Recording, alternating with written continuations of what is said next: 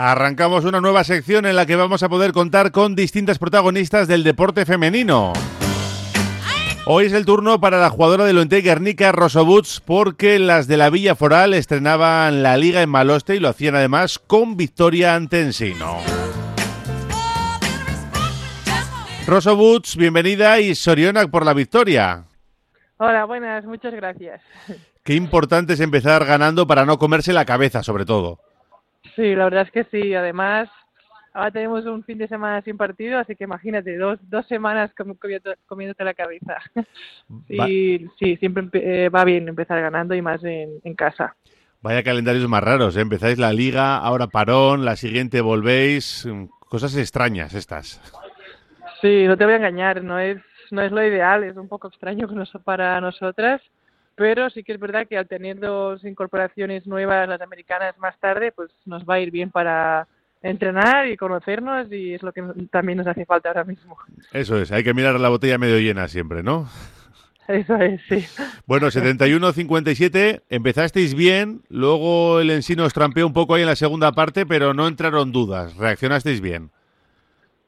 Sí, hicimos un tercer cuarto muy bueno, el mejor yo creo del partido. Sí que es verdad que el partido fue un poco malo para ambos equipos, pero también especialmente nosotras, muchas imprecisiones, se notó que era el primer partido, se notó que aún nos falta, pero jugando en casa sabemos que, somos un equipo muy fuerte, así que estuvimos tranquilas, sabíamos que estábamos haciendo buen trabajo, tanto la preparación como lo que es el equipo en actitud y, y al final pues salió cara, así que es verdad que creo que tenemos que hacer un mejor baloncesto, pero es importante, como has dicho tú antes, de empezar ganando y ahora seguir trabajando, que, queda mucho. Es la primera jornada, está claro, todavía hay que coger el ritmo de competiciones y las cosas. ¿Y qué tal maloste de gente y sobre todo de, decibelios? Porque también es la primera jornada para el público. Sí, yo creo que tenían ganas, ¿no? Nos echaban de menos. Yo personalmente también me encanta jugar en maloste. Las... Tenemos muchas jugadoras nuevas, incluso nuevas en la liga, que no saben lo que era Maloste y ya empiezan a, conocerlo. Nuestra afición es clave para nosotras, es un campo pequeñito y cuando animan se nota muchísimo. Creo que hubo una buena entrada el otro día y esperemos que, cada vez se anime más gente a venir porque para nosotros jugar en Maloste es, algo especial y para los equipos rivales es muy difícil de, de ganarnos cuando estamos todos juntos aquí en Maloste, afición y equipo. Y en lo personal, nueve puntitos, una asistencia, ¿qué tal te viste? Eh, bueno, como he dicho antes, aún nos falta mucho en cuanto a, sistemas, a sentirnos cómodas. No me sentí del todo cómoda, pero bueno, es verdad que, desde el principio personalmente sé que puedo aportar mucho al equipo, tengo, tengo experiencia, de hecho soy de las veteranas en el equipo ya. Y bueno, contenta de, de cómo acabó, contenta de que luchamos, de que jugamos en equipo y espero que, sea un buen año individualmente para mí y también para, el equipo. Claro, en unas plantillas en las que se suele cambiar bastante, tu cuarta temporada, como decías, una ya de las veteranas, una de las jefas hay del vestuario. sí, sí, soy de, las veteranas en cuanto a edad y también en cuanto a que llevo muchos años al club, ya sé cómo funciona.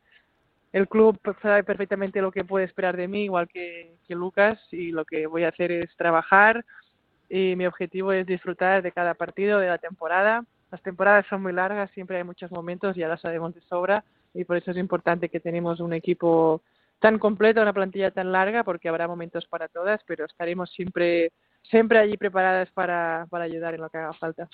Integrada ya en Guernica, supongo, hasta algo de euskera chapurrearás ya.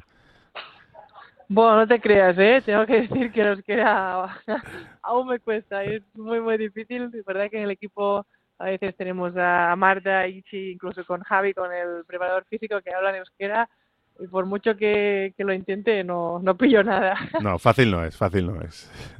Oye, ¿qué, ¿qué tal el ambiente este año en, en, el vestuario? ¿Los fichajes se van integrando? ¿Qué, ¿Qué feeling tienes? A ver, el feeling de momento es muy bueno. Como he dicho antes, han llegado dos justamente ahora hace poco, así que es difícil de, decirte, pero parecen que parece que tienen ganas de, integrarse, que son buena gente y eso es muy importante. Las que llevamos ya toda la pretemporada juntas, la verdad es que, genial. El equipo cuajó, cuajó muy bien. Hicimos eh, una pretemporada muy buena en cuanto a partidos, en cuanto a actitud, sabiendo que éramos ocho ¿no? en muchos partidos y la verdad es que la gente tiene carácter y de momento muy bien, con ganas de ver cómo evoluciona el equipo estas dos semanas, con estando el equipo al completo, que somos 11 jugadoras, pero hay mucho talento y creo que también hay buen corazón, que es, muy importante. Y llega la pregunta tópica, los objetivos. ¿Qué, ¿Qué objetivos os marcáis para este curso? Los objetivos, para mí, estando en, en Guernica, siempre son los mismos, es ser top 4, intentar conseguir semifinales tanto de Copa como playoff y hacer un buen papel en, en Eurocup, que es difícil, pero esos son los objetivos. Teniendo en cuenta también que la Liga Española es cada vez más competitiva, que te puede ganar cualquiera, igual que puedes perder contra cualquiera. Y lo, objetivo es estar ahí arriba, dar alguna sorpresa a los grandes, molestar a los grandes, como digo yo siempre, y estar preparadas por si llega la oportunidad y poder hacer algo, algo grande aquí en Guernica. Porque me imagino que te habrás dado cuenta de que la liga ha ido evolucionando, ¿no? Ha ido creciendo y que cada vez cuesta más.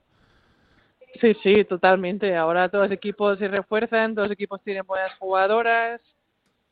Como he dicho antes, eh, todo cualquiera te puede ganar. Ya se vio, por ejemplo, en la primera jornada ya hubo hubo algunas sorpresas, como por ejemplo el Ferrol recién ascendido que ya ganó a Araski, así que aquí no te puedes despistar ni un día porque te puedes ir abajo y sería para mí sería un fracaso si no conseguimos clasificarnos ni para la Copa ni para los playoffs, así que hay que estar preparadas cada partido. Ambiciosa, claro que sí. ¿Qué tal con Lucas Fernández? Porque mm, desde fuera sorprendió un poco cuando se anunció. Pensábamos que iba a ser Mario quien iba a dirigir el equipo. No sé cómo habéis llevado ese cambio o, si ya lo teníais claro desde el principio, pero desde fuera sorprendió un poco. A ver, no, claro que sorprendió, sorprendió a todo el mundo, también a nosotras. Pero Sabemos quién es Lucas, lo conocemos yo personalmente de cuando estaba en Guernica, ya era mi segundo entrenador. También el año pasado se fue a Murcia y estamos encantadas con él. Es un tío que le pone muchas ganas, que además es súper positivo, que está pendiente de las jugadoras. También va a necesitar su tiempo, supongo, de adaptarse porque él venía con otro rol y ahora tiene uno más protagonista, pero está más que más que preparado. El equipo también ha dejado atrás los cambios y ya sabemos que hay que centrarse en lo que hay que hacer, que es jugar a baloncesto, ganar partidos y estamos a, tope con Lucas. La temporada pasada estuvisteis con Ana Montañana, ahora que se está hablando además mucho de entrenadores, ¿no? Con todo el lío de, de la selección española de fútbol. Yo no sé si una jugadora prefiere tener al mando a un hombre, a una mujer o le es totalmente indiferente.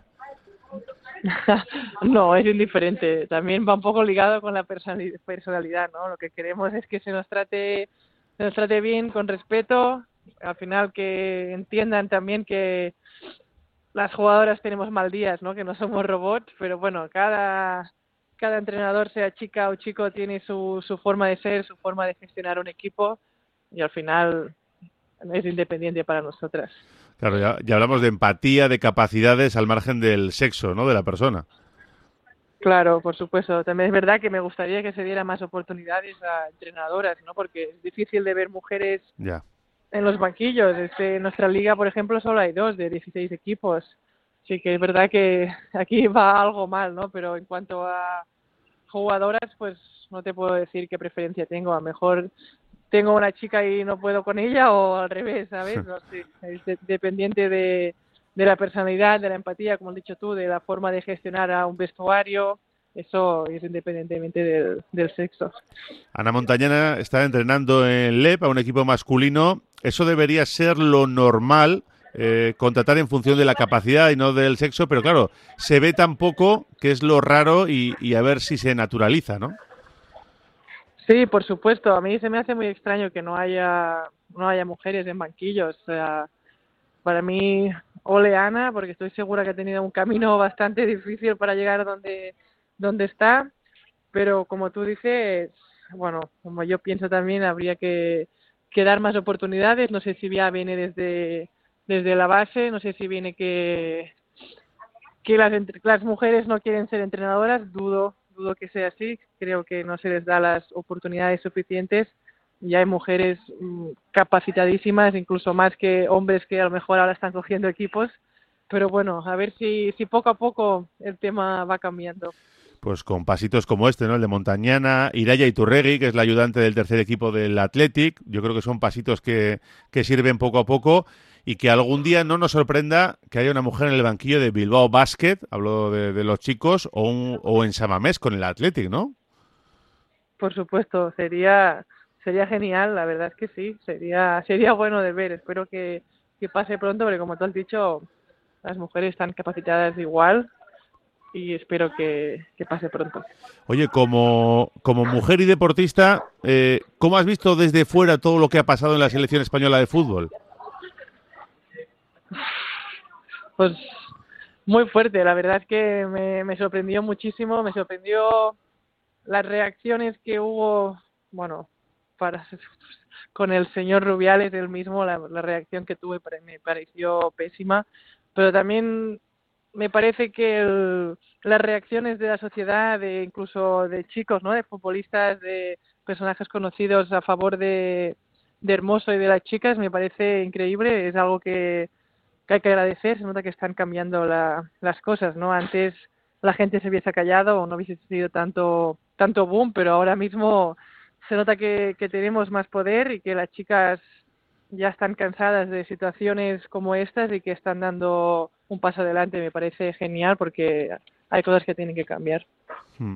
Porque es cierto que esto ha sido el, el boom, ¿no? Eh, generalizado, pero me imagino que, que tú que llevas muchos años jugando, empezando desde pequeña, eh, hay cuestiones que no se trata igual a los chicos que a las chicas, aunque eso afortunadamente está cambiando y me imagino que tú también habrás pasado por momentos de esos difíciles. Sí, a ver, por supuesto. Yo creo que al final, error nuestro de las chicas es que ya nos hemos acostumbrado. Y leí el otro día que Alexia decía que, que viajaban seis, siete horas de bus o salían de madrugada. Al final, yo creo que llevamos años haciendo lo mismo nosotras, ¿no? Viajamos, incluso otro día vino Lugo con tres furgonitas, que ya me dirás tú, tres furgonitas para hacer seis horas no te puedes ni mover, ¿no? Yo creo que estamos acostumbradas, que es algo malo en ese sentido, pero viene de, de años atrás y ojalá cambien porque las condiciones no tienen nada que ver.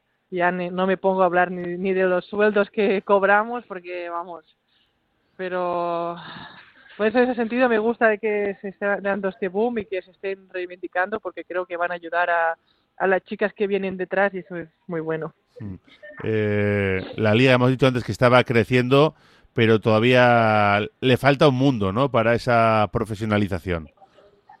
Sí, eso es, le falta, le falta, le falta un mundo, parece que sí. Tenemos una asociación de jugadoras que están, parece que estamos luchando, pero está costando mucho, así que espero que, que pronto haya cambios o, o habrá que hacer algo porque es bastante triste que el baloncesto no sea ni profesional, pero parece que falta camino por recorrer, pero ya te digo, creo que es el momento también de, de seguir apretando y de seguir enseñando que las mujeres estamos aquí, que no, no vamos a parar. Bueno, pues eh, de momento con ese buen arranque ¿eh? por parte de lo Guernica, ahora el parón, como apuntábamos antes, y luego os toca ir a Ferrol, ¿eh? Sí, eso es. Luego nos viene un viaje largo que haremos en bus también. Pero bueno, lo prepararemos bien. Como he dicho antes, Ferrol acaba de subir y ya ganó el primer partido, así que tendrán ganas de jugar el primer partido en Liga Femenina allí en casa del año. Iremos preparadas y una vez pase el partido de Ferrol ya empezamos también con competición europea, así que ya empezamos con dos partidos por semana y ya así que no, no se para. Claro, eh, el viaje en autobús, como decías. Claro, luego también hay que, hay que entender cuál es la situación económica de cada club, ¿no? Porque sí estaría mal que viajarais en autobús y que hubiera un equipo de chicos de Lointe Guernica que viajara en avión, como pasa con la selección española de fútbol o con algunos otros clubes de, fútbol. sí, Pero no, no, claro. Yo claro. Intuyo que Gerardo, nuestro presidente, es el primero que quiere que viajamos en mejores condiciones, ¿no? Pero bueno, viene de mucho más atrás, de la publicidad que se da al baloncesto femenino, de las ayudas, los sponsors, todo Claro, no dudo, Gerardo, pobre, sé que hace lo, lo mejor que, que puede para, para el club y nos ayuda muchísimo y no me puedo quejar porque es un club donde nos cuidan muchísimo, es como como una familia, pero es verdad que las condiciones son diferentes a lo de a los de los chicos, pero como tú dices, no es cosa del club, sino mucho más, mucho más allá. Sí, de más calado me, me parece. Pues gracias por acompañarnos en Radio Popular y por esta charla tan amena, ¿eh? que os siga yendo muy bien. Es que ricasco. gracias, muchas gracias.